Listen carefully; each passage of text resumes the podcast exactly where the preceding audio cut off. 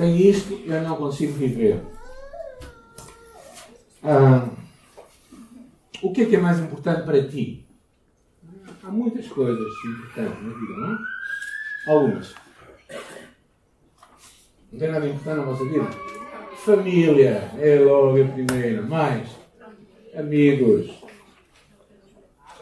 Trabalho, trabalho, pois, trabalho é importante.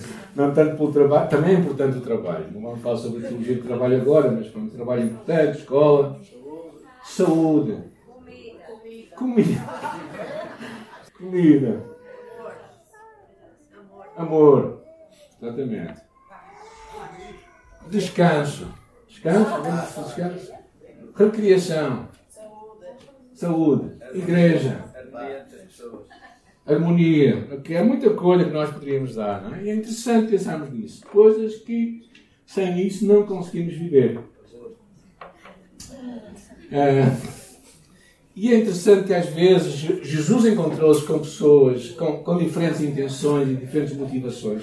É tão interessante a forma como ele aborda, eu acho, este assunto e como nos procura mostrar o que realmente é essencial na vida. E é, eu estava a pensar muito nisto, porque foi algo que Deus foi me incomodando ao longo dessas últimas semanas. E às vezes, quando lemos os textos de Jesus, eu acho que ficamos com uma ideia errada do que ele está a falar. Depende dos nossos olhos, eh, podemos ficar com uma visão um pouco estranha. E a passagem que eu escolhi é uma daquelas passagens duras. Okay? Mas às vezes, calhar, quando lemos assim de repente, ficamos com uma ideia errada do que Jesus estava a comunicar. Às vezes pensamos que Jesus é contra a segurança, é contra o conforto, é contra laços familiares profundos, quando ele diz: Meu pai e minha mãe é aquele que faz a vontade de Deus, não é?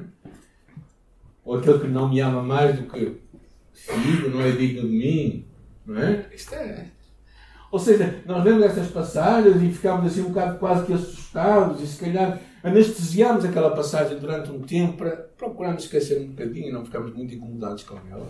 E acho que fugimos do entendimento essencial das passagens. Jesus não era um Jesus no espírito. Realmente era um Jesus da carne também. Era um Jesus que abordava as pessoas nos seus, na sua forma integral, abordava as pessoas nos seus negócios, falava acerca de sermos previdentes nos negócios e fazermos cálculos acerca se queremos construir uma casa, quanto é que vamos tomar para isso. Jesus falava a importância da família, quando os fariseus diziam que poderiam dar o dízimo, se dessem o dízimo do, de, de, algumas coisas, estariam isentos de amar os seus pais. Jesus disse: Não, não é bem assim. Vocês têm que honrar a vossa família. Ou também quando ele fala que, que ele é o pão da vida, mas depois ele, ao mesmo tempo, ele alimenta as pessoas que estão com fome. E dá-lhes de comer e não as manda embora vazias. Então parece que é muito importante percebermos algumas coisas. Primeiro delas, que a vida, nós, muitos de nós vemos a vida assim, como segmentos, como partes. Temos a nossa parte com Deus, a nossa fé, temos a nossa família, temos os nossos amigos, temos a nossa vida social, e assim nós vemos a vida. Achamos que a nossa fé também é um bocadinho deste segmento, é um bocadinho deste bolo, não é? Talvez possa ser um bocadinho maior, um bocadinho menor, não importa. Mas nós, muitos de nós temos uma visão da vida assim. É? Quando eu vou para o meu trabalho, aí eu sou simplesmente um trabalhador, alguém que vai dar o seu melhor. Ou quando eu vou para a escola, eu vou me esforçar a estudar. Amém, estudantes? Amém. Os estudantes ficaram agora silenciosos. Mas é interessante que a visão de Jesus é uma visão diferente. É uma visão em que a fé é integrada com toda a vida. Não é somente uma parte da nossa vida, mas a, a, nossa, vi, a nossa fé influencia toda a nossa vida. O que significa isto? Quando estamos a fazer desporto, é, mostramos a nossa fé. A nossa fé tem que estar presente. Não é? eu, sei, eu não sei quem é que pôs o nome ao grupo de, de homens que vai jogar. Ah, Samuel, foste tu a tua ideia? Atletas, ele deve ter sido, ele chamou atletas de Cristo, né? Então espero bem que seja Cristo ali a jogar com eles, né? Porque a nossa fé tem que estar integrada quando fazemos desporto, devemos demonstrar a nossa fé. Quando estamos com a nossa família, devemos ter a nossa fé presente. Quando estamos no nosso trabalho, a nossa fé tem que estar presente. Quando estamos no nosso lazer e nas nossas férias, A nossa fé não ficou para trás. Num segmento esquecido. Esta é uma visão diferente que eu acho que precisamos de despertar. Eu acho que era isto que Jesus falava. Como eu vos disse, a passagem que eu escolhi é daquelas duras. E por isso eu preciso da vossa ajuda para ler. Então, eu vou ler a parte mais clara e vocês leem a parte mais escura, está bem? Quando iam pelo caminho, um homem lhe disse: eu te seguirei onde quer que fores. Jesus respondeu: Todos têm óculos, das aves do céu têm em mim, mas o filho do homem não tem onde descansar a cabeça. E disse ao outro: Segue-me. Mas ele respondeu: Bendito o. Jesus os mortos os seus mortos. Tu, porém, vai anuncia o reino de Deus. E outro disse: Senhor, eu te seguirei mas deixa-me primeiro despedir-me dos da minha família. Jesus, porém, respondeu: Ninguém que põe a mão no arado e olha para trás é apto para o reino de Deus. Quem fica assustado com essas palavras?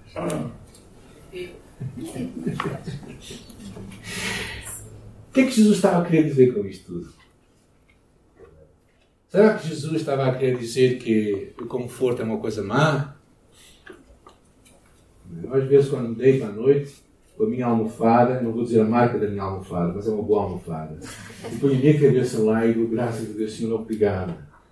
Quando eu me tapo, particularmente no dia de inverno, digo, obrigado, Senhor, por este conforto. Quem já fez isso? Graças a Deus, eu também. Será que Jesus é contra isso? Será que Jesus é contra nós, nós sepultarmos a nossos pais ou mães quando morrem?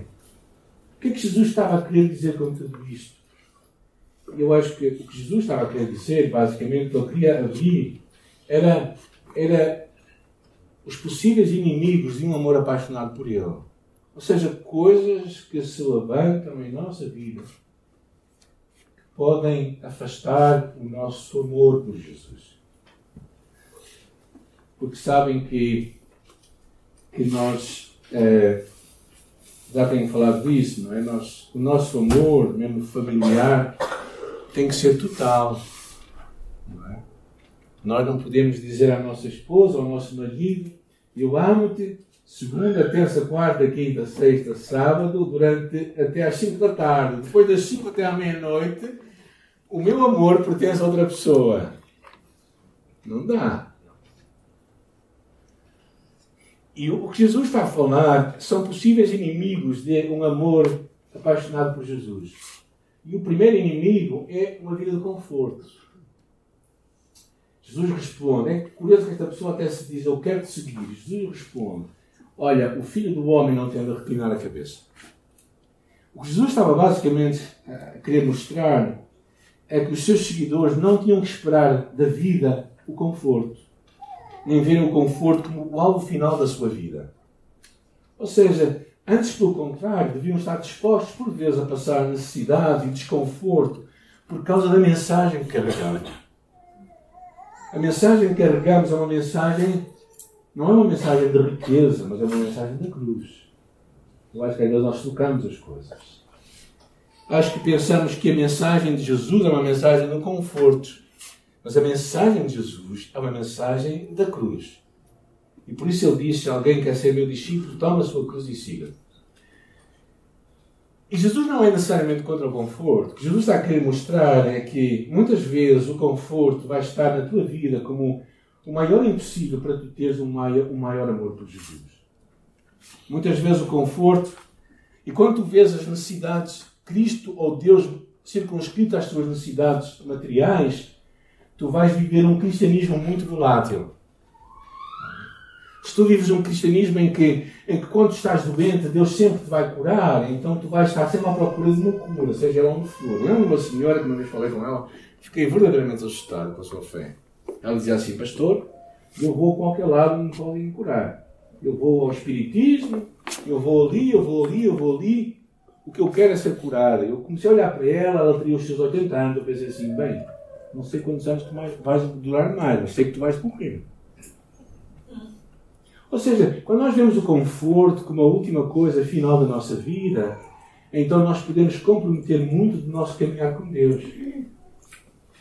É isso que Jesus estava a dizer. Porque quando muitas vezes vêm dificuldades à nossa vida, quando vêm problemas no trabalho, quando vêm problemas de saúde, muitas vezes pessoas começam a dizer: Mas onde é que está Deus afinal? Eu orei tanto tempo, eu fiz jejum e Deus parece que não me respondeu. E às vezes nós esquecemos que Deus nunca nos prometeu ausência de dificuldades, mas pelo contrário, estaria connosco em todas as alturas. Ou seja, não podemos esperar que o nosso seguir a Jesus seja uma ausência de dificuldades financeiras. Porém, se a tua, se a tua prioridade for o conforto, então isso pode se tornar incompatível com a tua caminhada com Deus. E era isso que Jesus estava a querer falar a este homem que estava diante dele. Porque vai haver uma altura em que tens que sair da cama para fazer o teu tempo devocional, vai haver uma altura em que tens que deixar o teu sofá para abençoares alguém e para ajudares alguém, vai haver uma altura em que tens que deixar de ir à praia para, para vir à igreja e ouvir o que Deus tem para ti. Vai haver uma altura em que tu tens que pensar em Jesus, nas suas palavras, quando ele diz: Buscai em primeiro lugar o reino de Deus e a sua justiça, e todas as coisas vos serão acrescentadas. E Jesus estava a falar isto, esta ideia de buscar o reino de Deus, vai ser, digamos, como aquilo central que vai afetar toda a nossa vida, a nossa volta. E pronto, se Jesus falasse isto de conforto, deve que não vá, mas Jesus avança um pouco mais e fala de uma outra coisa, que é a nossa família. Jesus é, tem uma, uma mensagem aqui um pouco, se calhar, assim, estranha, lida a primeira vez, não é? quando ele diz assim, quero ler para vós. Uh, Segue-me, mas ele respondeu: Permite que eu vá sepultar o meu pai. E Jesus disse: Deixa os mortos sepultar os mortos. A questão do sepultar, a questão não era que o homem tivesse morto, o pai tivesse morto, entendem? A questão é que ele basicamente queria acompanhar a sua família durante muito tempo, quando Deus estava a chamar naquela altura. E Jesus não era prioritário na sua vida. A sua família vinha em primeiro lugar. E vai haver muitas alturas em que a família, a tua família, vai ser a maior tentação da tua vida. Vai ser a maior escolha que tu tens que fazer. Uh, e Jesus, na verdade, se Jesus nos encoraja a amar o nosso inimigo, muito mais depressa nos encoraja a amar a nossa família. E não é isso que está em causa. Não é isso que está em causa. Não é, o que está em causa não é honrarmos o nosso pai, a nossa mãe, que é o único, é o único mandamento com promessa, na verdade. Então o que está em causa não é isso, é quando a nossa família eh, torna-se muito mais importante do que Deus.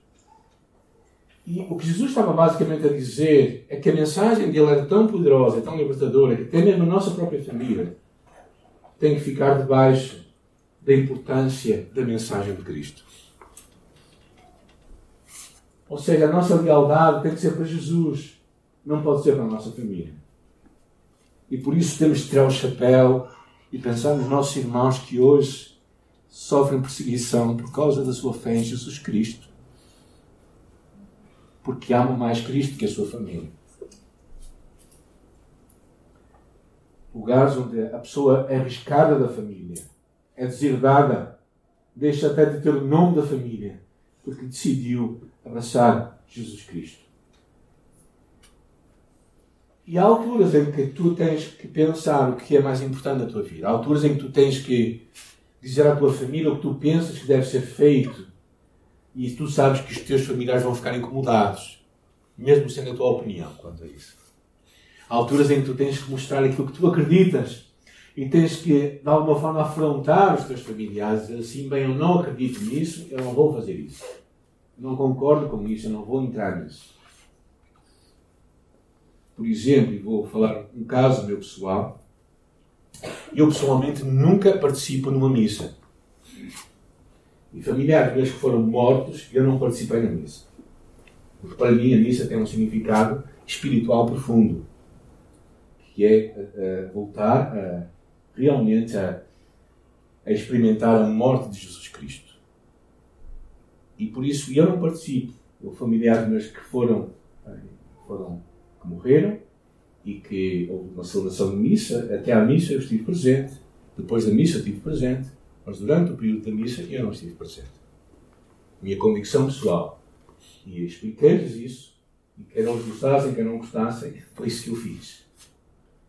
Alturas em que Cristo tem que ser a nossa prioridade. E na verdade, quando nós pensamos, quando Deus é a nossa prioridade, o centro do nosso amor, a nossa família nunca fica para trás. Eu quero repetir isto. Quando Deus é a nossa prioridade, a família nunca fica para trás. Porque Deus nos vai ajudar a ultrapassar a ideia do divórcio com um escape diante da nossa incapacidade de resolver conflitos. Ele não vai permitir que desacordos nos afastem de relacionamentos definitivamente dos outros, nos vai dar um espírito de reconciliação. Mas o que Jesus claramente estava a falar era que proclamar esta mensagem devia ser tão importante que ela não pode esperar. E na cultura judaica, nenhum homem poderia abandonar a sua família. Isto, e não é isto que Jesus está a propor. Mas o que ele está a dizer claramente é que a urgência e a prioridade da nossa fé vai levar-nos a tomar uma decisão. Nada deveria intrometer-se à urgência de vivermos o e para o Evangelho. E quando afirmamos que amar a Deus com todo o nosso coração, alma e entendimento, falamos da prioridade das prioridades. E a terceira coisa que Jesus fala aqui é acerca do mundo. E também é forte que Jesus diz aqui. O outro lhe disse: Senhor, eu te seguirei, mas deixa primeiro despedir-nos da minha casa. Claro que o que ele queria fazer não era dizer adeus, o que ele queria fazer era tomar tempo. E Jesus responde: Ninguém que põe a mão no arado e olha para trás é apto para o reino de Deus.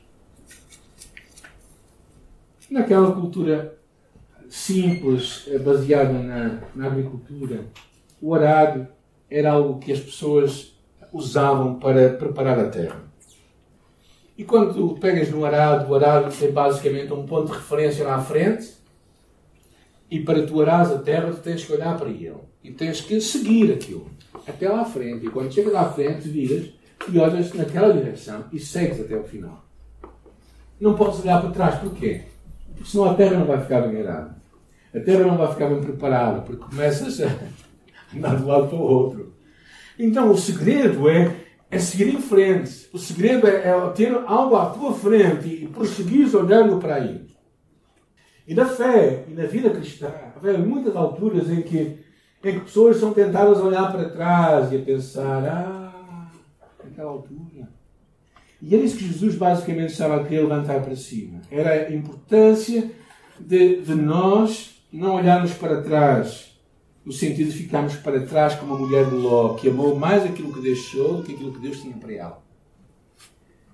Há duas passagens que Deus me trouxe à memória nesta altura e que eu queria partilhar. A primeira delas é aquela que diz uma coisa, pedi ao Senhor e a procuro que eu possa viver na casa do Senhor todos os dias da minha vida para contemplar a bondade do Senhor e buscar a sua orientação no seu tempo. O que Deus estava aqui, o que ele estava a falar da importância de termos uma. Encontrarmos Deus no dia a dia. Em cada dia, tu e eu encontramos Jesus. E essa é a importância fundamental para todos nós. Outra passagem diz: Irmãos, não penso que eu mesmo tenha alcançado, mas uma coisa eu faço, esquecendo as coisas que ficam para trás, avançando para as que estão diante de mim. Prossigo para o alto. Prossigo para ser como Jesus. A chamada deste homem, o apóstolo Paulo, era esta ideia de que, de que nada podia evitar que ele prosseguisse para o alvo que Deus tinha para a sua vida e caminhar para a frente. Jesus está à espera de discípulos assim nos dias de hoje. Homens e mulheres que o homem mais do que verdadeiramente somos capazes, na nossa própria força, mas no poder de Deus, o podemos fazer. Porquê? Porque eu acho que Deus vê muito mais em ti do que tu vês em ti mesmo. Acho que Deus espera muito, tem mais fé em ti do que tu tens. Conta-se uma história muito interessante que eu gosto muito de, de relembrar. E perdoem-me aqueles irmãos que estão há muitos anos comigo, que sempre são relembrados desta história. De Miguel Ângelo, que quando estava a esculpir uma pedra, quando estava a olhar para uma pedra que tinha diante dele, ele olhou para aquela pedra enorme e disse assim: Eu vou soltar o anjo que está preso dentro de ti. E assim começou a esculpir aquela pedra, um anjo saiu dali. Quando Deus olha para ti e para mim, quando tu olhas para ti próprio, às vezes podes pensar que é simplesmente um, algo assim enorme, sem grande formato, mas Deus vê muito mais. Deus tem fé em ti. Deus tem esperança em ti. Deus sabe daquilo que Ele pode fazer através da tua vida. E por isso Jesus vê o potencial nas pessoas. Se ele não visse potencial, nunca teria escolhido aqueles 12 discípulos. Se ele fosse um mestre como os outros mestres de então, nunca teria escolhido aqueles homens. Na verdade, ele tinha ali, tinha ali um barril de pólvora. Imaginem, ele tinha um zelote, que era um revolucionário, e ele tinha ali um publicano, que era um defensor dos, dos romanos. Ele, no grupo dele, tinha duas pessoas que eram completamente antagónicas. Desculpe a expressão e a comparação, tipo ter bloco de esquerda e o Chega no, no mesmo, no mesmo lugar. Assim talvez percebam melhor, mas era isto que estava a acontecer ali discípulos de Jesus. Porque, porque Jesus conseguia ver neles, ver neles verdadeiramente um grande potencial. E Deus também vê em ti. Mas certamente há coisas que vão, que vão trabalhar a tua, o teu amor por Deus. Há coisas que se vão pôr como que vão roubar a tua atenção de Deus. Jesus claramente dizia, e eu acho que isto é tão, tão, tão contemporâneo, estas palavras, quando ouvimos a crise que está a haver no mundo por causa da, gasóleo, dos cereais, do aumento dos preços. Está palavras de Jesus. Portanto, não vos imiteis dizendo que comeremos, que beberemos, e como que nos vestiremos. Pois os gentios é que procuram tais coisas. E de facto o vosso, vosso Pai Celestial sabe que precisais de tudo isso. Tudo isso. Buscai primeiro o seu reino e a sua justiça e todas as coisas vos serão acrescentadas. Tão interessante a palavra de Jesus aqui. Jesus claramente estava a querer nos mostrar o que ele queria era que nada se interpusesse no nosso amor por ele. Nada fosse mais importante do que o nosso amor por ele. Jesus basicamente estava a dizer é que se as nossas prioridades forem as corretas, se a nossa perspectiva em relação a Deus for correta, em relação às coisas e às pessoas, também estarão corretas. Agora vocês estão a dizer, mas porquê que estas coisas estão aqui em cima da. É, Jesus, há uma passagem lá no livro de, de Provérbios que diz assim: Confia no Senhor de todo o teu coração e não te do teu próprio entendimento. Conhece em todos os teus caminhos e Ele endireitará as tuas veredas. A vida é feita de muitas coisas importantes.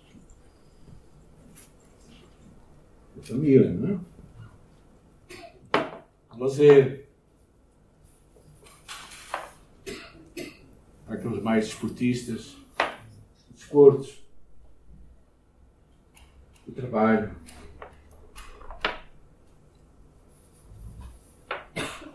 A igreja também.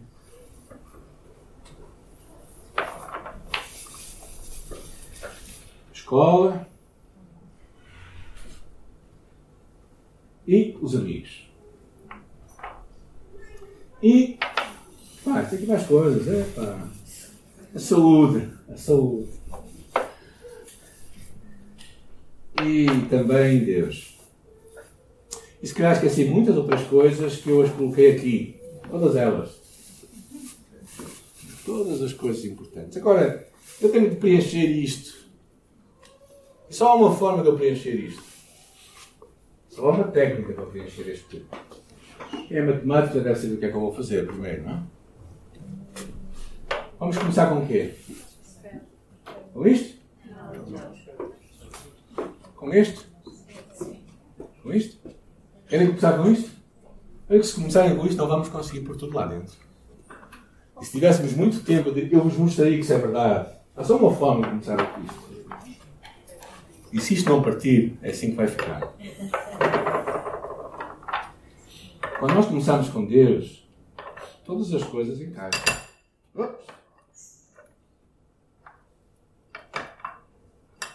Eu fiz um teste. Eu fiz um teste. Ah, vamos só orar se dê certo, se dê certo. E até temos tempo para muitas mais coisas.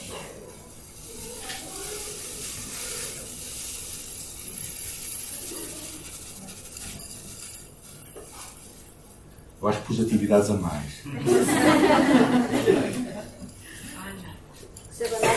mais cafezinho. Isso.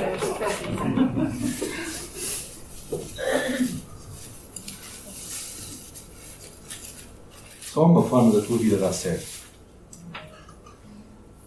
Sem Deus, tu não consegues viver. Às vezes temos Deus como um acessório na nossa vida. É uma coisa que colocamos de qualquer forma na nossa vida. Mas Deus só pode ficar um sítio. Ele é a base de todas as coisas. E uh, eu penso que hoje, os dias em que tu e eu vivemos, são dias em que todos nós vamos ter. Pessoal lá atrás viu? Todos, todos nós vamos ter momentos em que vamos ter, ter tendência a fazer as coisas de outra forma. Achamos que sabemos fazer as coisas. E quando for assim, a nossa vida não vai, não vai dar certo. Eu garanto, não há, não há outra forma de fazer isto. A minha oração por ti e por mim é que nós saibamos tornar Deus a nossa prioridade. Perceber que Ele não é um, um fragmento da nossa vida, não é uma, uma fatia, até que pode parecer muito grande. Não. Mas Deus tem que estar interagindo em todo lugar. Eu espero que tu percebas isto. E não somente percebas isto, mas na forma como tu vives a tua vida, hoje a cada dia, tu possas realmente tornar Deus a base da tua vida.